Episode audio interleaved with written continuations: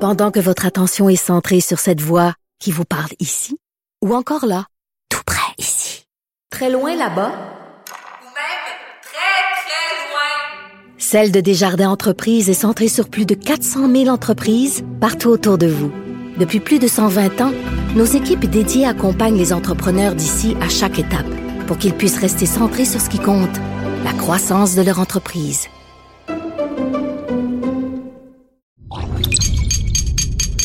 Radio. Bonjour à tous. Aujourd'hui, il est question de la conduite de nuit. Pourquoi? Parce que toute proportion gardée, il se produit la nuit plus d'accidents que le jour. Bien évidemment, il y a moins de véhicules en circulation la nuit, mais les conditions de visibilité réduites, ainsi que plusieurs autres facteurs, notamment la conduite avec faculté affaiblie ou simplement la fatigue, font en sorte que les risques d'accident sont nettement plus élevés. Ici Gabriel Gélina du Guide de l'Auto. Montez à bord avec moi pour cette série de podcasts au cours de laquelle il sera question de performance, de technologie, d'histoire et surtout de notre rapport avec l'automobile. Au voilà avec Gabriel Gélina.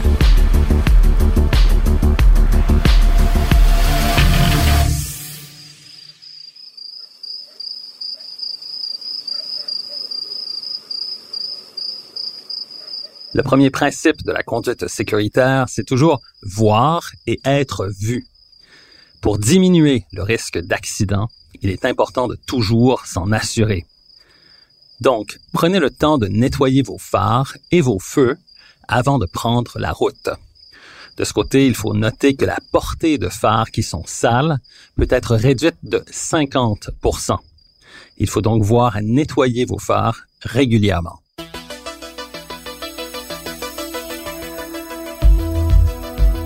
Il est également important de nettoyer non seulement la surface extérieure de votre pare-brise, mais également sa surface intérieure.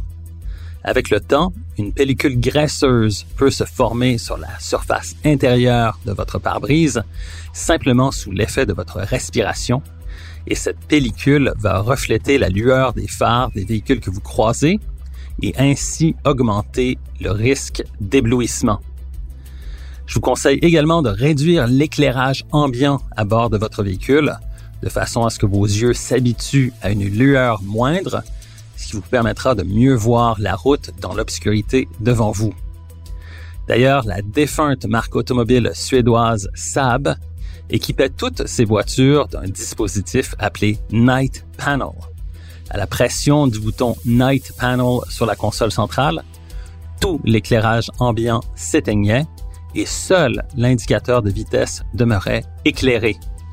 Tout ça afin que les pupilles des yeux du conducteur s'ajustent à une plus faible luminosité, afin que celui-ci puisse mieux voir la route lors de la conduite de nuit, tout simplement.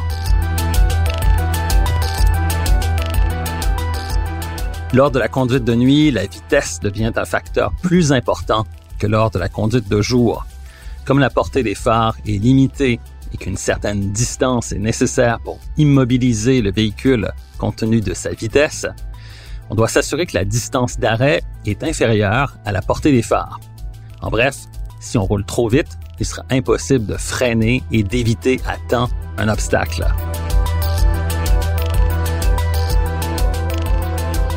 Lorsque vous croisez un véhicule, il est important de passer des feux de route, communément appelés les hautes, aux feux de croisement ou les basses, afin de ne pas éblouir l'autre conducteur.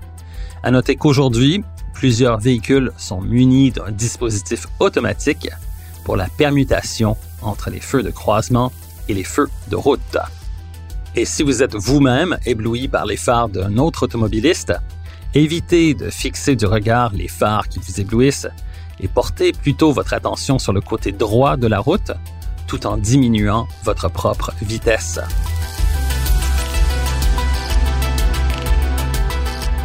Si vous êtes en processus d'achat d'un véhicule et que des phares de type DEL pour diode électroluminescent sont offerts, soit de série ou en option, je vous conseille fortement de choisir ce type de phare dont la portée est supérieure.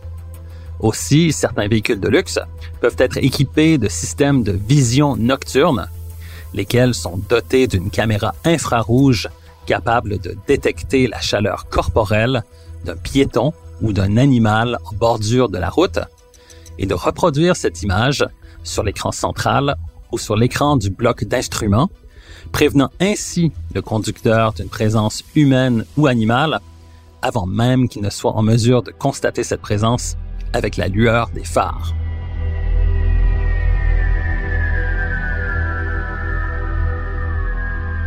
Un dernier conseil au sujet de la fatigue cette fois.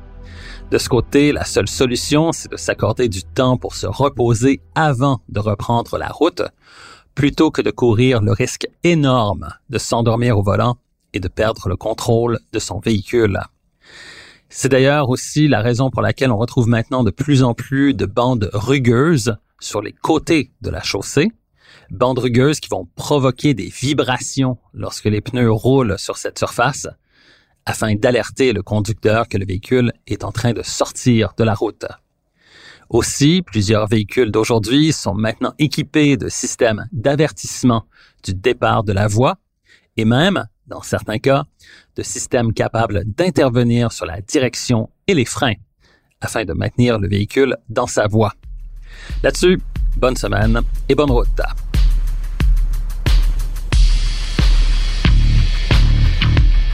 Recherche et animation, Gabriel Gélina. Montage, Philippe Séguin. Une production, Cube Radio.